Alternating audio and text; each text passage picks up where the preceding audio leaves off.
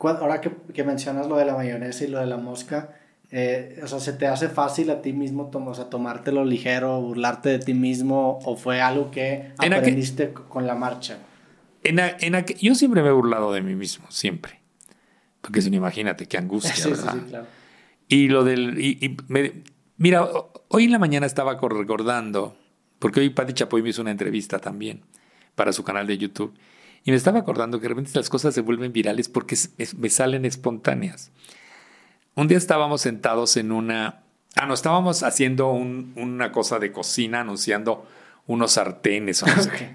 Y entonces, este, que no sé qué, que el huevo y que no se pegan los huevos en el sartén. Entonces yo dije, pues a mí para que no se me peguen los huevos me pongo talco. claro que se quedó grabado para, el, para, el, para las redes. No salió.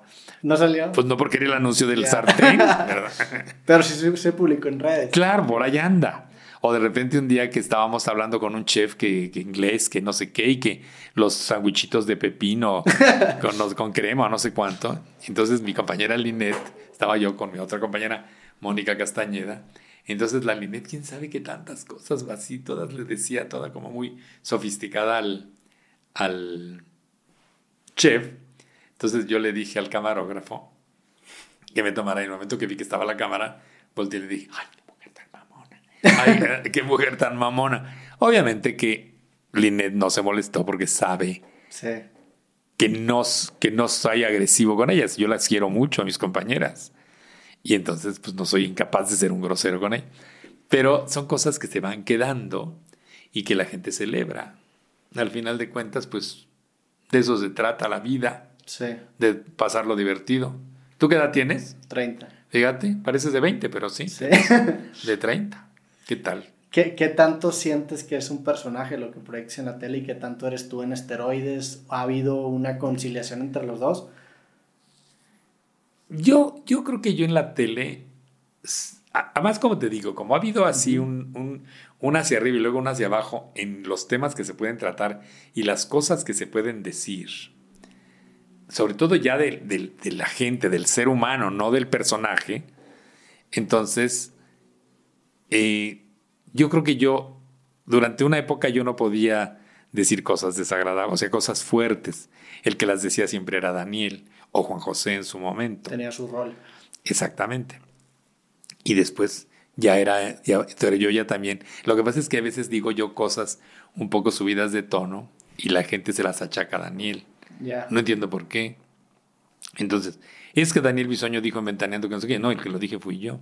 Ahora, también pasa que hay tanta tensión hacia Ventaneando que ahorita a la una de la tarde, a la una de la tarde, que es el peor horario de la televisión, y nos favorece el rating porque hay fila de anunciantes que quieren entrar a anunciarse en Ventaneando. Y va subiendo la, van los ratings parejitos, nosotros le subimos y de ahí arranca la tarde y los ratings se van subiendo un poco más. Pero al final de cuentas, el, hacer la televisión, para mí, yo trato de ser como soy. O sea, ahorita aquí contigo estoy muy tranquilo porque, pues porque estamos platicando de una manera muy coloquial y muy tranquila en esta conversación, muy así, ¿no? Y aparte, pues eres tan bonito que me encanta estar viendo, ¿no? Digo, está bien que lo diga porque aparte podría ser tu abuelo. Pero, porque además eso es bien importante, o sea, cuando la gente es bonita, te llama la atención. Y entonces hay gente, la gente que no es bonita, no puedo decir que es fea, cada quien tiene su punto de vista, pero en general hay cánones de belleza eh, de tipo internacional o sea, no sé, los negros africanos que se ponen esas cosas extrañas y se hacen grandes los labios, bueno, pues eso es una belleza para ellos. Pero para nosotros los occidentales, que somos lo que rifa es la, la belleza clásica griega, pues entonces tú que tienes este color de piel y los ojos azules y, y eres así, ¿no? Muchas gracias. No, sí, es la verdad. Y no, no es que te eche los perros, simplemente te lo digo porque me atrevo, porque yo me atrevo a lo que sea. Sí. Yo me atrevo fácilmente a, a decir de, oye, qué guapo está, pero yo siempre me he atrevido. Que también es lo que te llevó a donde estás, ¿no? El, el hecho de que, a diferencia de muchos, tú externalices la vocecita más veces del que tienes en la cabeza.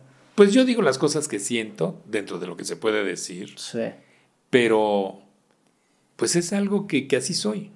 Y, y, luego, ¿cómo, o sea, ¿cómo lidias, por ejemplo, cuando a lo mejor dices algo y después te da cruda o te equivocas o te arrepientes por el pues, impacto que puede ocurre, tener? Ocurre, ocurre. La semana pasada dije... Salió en chichis. Ok, salió en chichis. Salió en chichis. Que son cosas que ya ¿En qué contexto? No sé, o sea, de una mujer que no sé qué. Dije, mira, nada más, esta salió en chichis.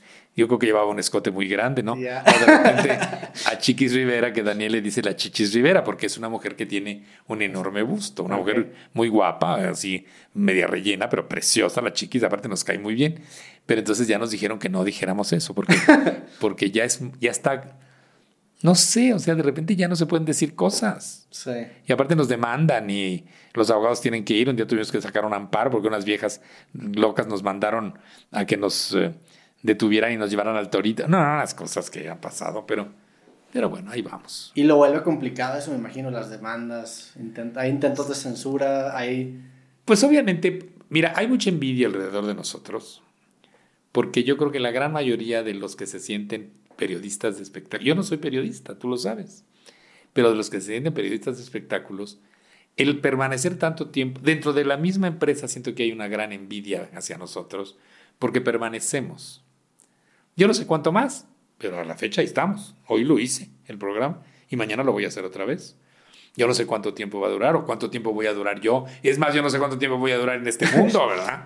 A esta edad, pues nunca se sabe. Entonces, pues, ¿qué quieres que te diga? Sí. Este, ¿algún, ¿Alguna anécdota memorable del programa?